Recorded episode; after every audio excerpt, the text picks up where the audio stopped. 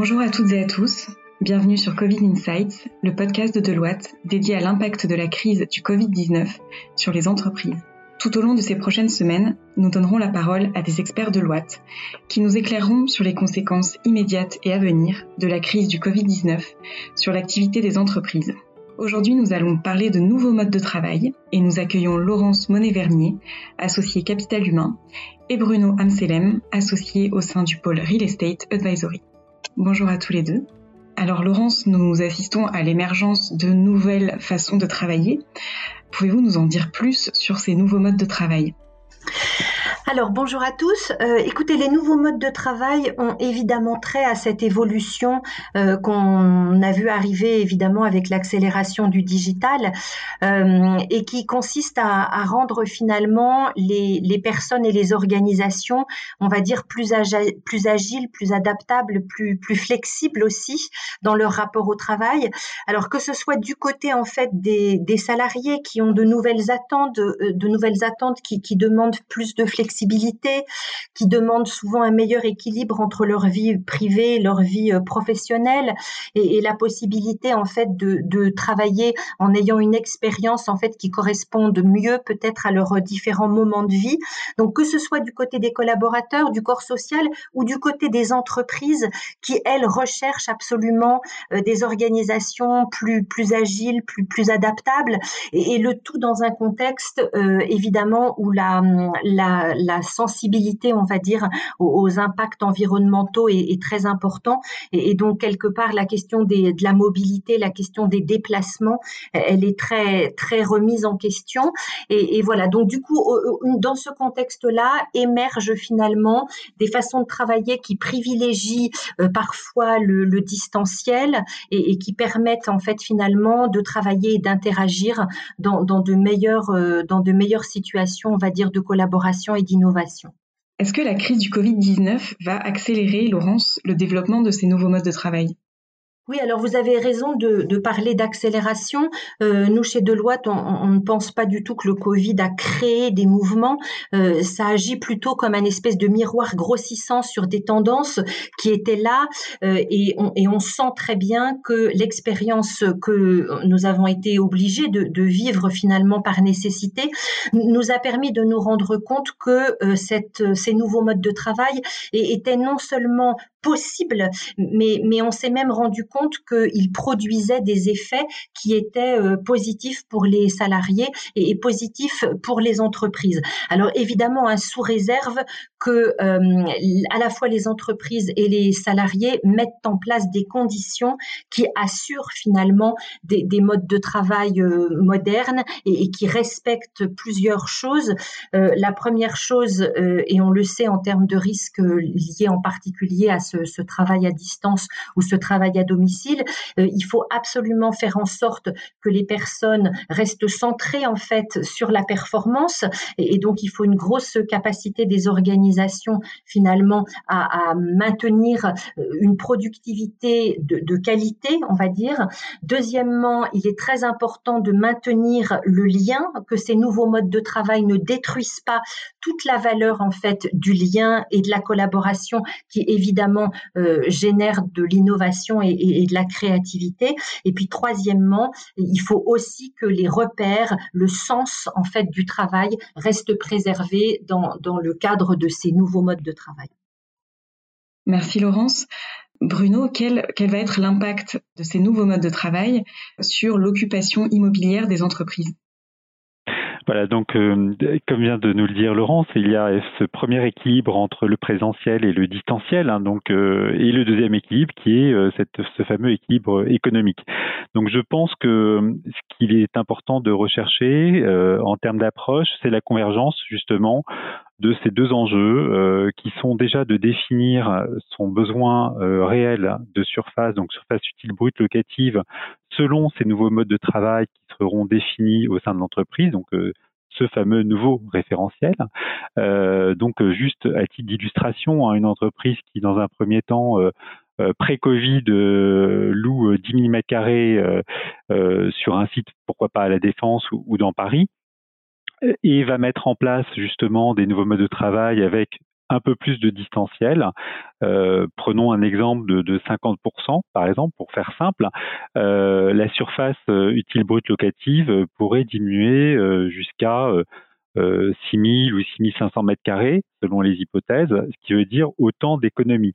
Donc je pense qu'il est très important, et comme vient de nous l'expliquer Laurence, de bien définir ce besoin en fonction des différents services, des différents départements, des différents métiers au sein d'une même entreprise, et ensuite de d'estimer la bonne surface. Donc nous avons développé nous-mêmes chez Deloitte des outils très spécifiques pour approcher au plus près justement sur ce, besoin de surface en SUBL. Le deuxième aspect, et là c'est la convergence qui doit se faire, c'est l'aspect financier. Donc d'un côté on a ce besoin de surface, de l'autre côté c'est aussi, ce sont aussi des objectifs d'économie, donc d'optimisation sur les charges d'exploitation, et à ce niveau-là, euh, cette même entreprise euh, qui, qui partirait euh, d'un loyer à la défense, tout compris charges et taxes, d'environ 7 millions 7, pourrait euh, tendent vers les 5 euh, millions 8, 5 millions 6 euh, selon le taux de dash sharing, donc une économie de 2 millions, un peu plus de 2 millions d'euros d'économie par an, soit sur un bail de 9 ans, 19 millions d'euros d'économie. Donc on le voit bien, c'est extrêmement sensible, hein, il faut le manier avec beaucoup de précautions, voilà, mais on voit bien que également le potentiel d'économie est bien là, selon les objectifs qui sont fixés à la fois sur les aspects économiques, mais à la fois sur les, aspects euh, euh, de, présence et de besoins euh, en termes d'espace tertiaire. Merci Bruno. Alors, est-ce que ces économies que les entreprises vont pouvoir faire sur les locaux vont générer des économies nettes? Et quels nouveaux investissements peuvent être imaginés? Alors c'est une très bonne question puisqu'en fait nous dans nos modèles économiques notamment euh, par rapport euh, aux exemples que je viens de vous citer, euh, nous avons intégré pour un taux de debt sharing qui serait supérieur à 30%, entre 30 et 50%, un coût incorporé à des espaces de coworking car on estime qu'à un moment donné bah, le distanciel ne veut pas dire forcément travailler à domicile mais dans des tiers-lieux, dans des espaces de coworking, puisque le collaborateur qui va peut-être sortir de chez un client euh, voudra euh, trouver à proximité un lieu dans lequel travailler, ou bien à proximité de son domicile, dès l'instant où il n'a pas la, possibilité de travailler chez lui pour tout un tas de raisons. Donc en fait, il faut raisonner en économie nette. Hein, donc ce n'est pas pour autant que lorsqu'on fait des économies sur la surface, il n'y a pas des contreparties à aller chercher. Donc ça, c'en est une partie, des espaces de coworking, peut-être. Hein, voilà, il y en aura peut-être d'autres, mais je pense que Laurence aussi a d'autres idées par rapport à ça. Non, effectivement, je ne pense pas qu'il faut que ce soit des économies nettes. D'abord parce que je crois que le, corps social ne le vivrait euh, pas forcément bien. Euh, au moment où, comme je vous le disais au départ, on sent très bien que on, en est quand même aux prémices d'une organisation ultra efficace avec des modes de travail euh, nouveaux, différents, plus flexibles, plus plus agiles. Et, donc, comme toujours, lorsqu'on lance de, de, de, de nouvelles pratiques, il faut les accompagner. Alors, les accompagner évidemment de façon très très concrètes. Par exemple, on a bien vu hein, au moment du Covid que émergeaient des questions sur euh, sur va-t-on nous aider très concrètement, par exemple, à, améliorer les, conditions physiques hein, de, notre travail chez nous, par exemple, avec toutes les questions évidemment d'investissement qui ont qui ont trait aux, outils, donc évidemment et pourquoi pas à l'espace à l'intérieur du, du domicile, par exemple.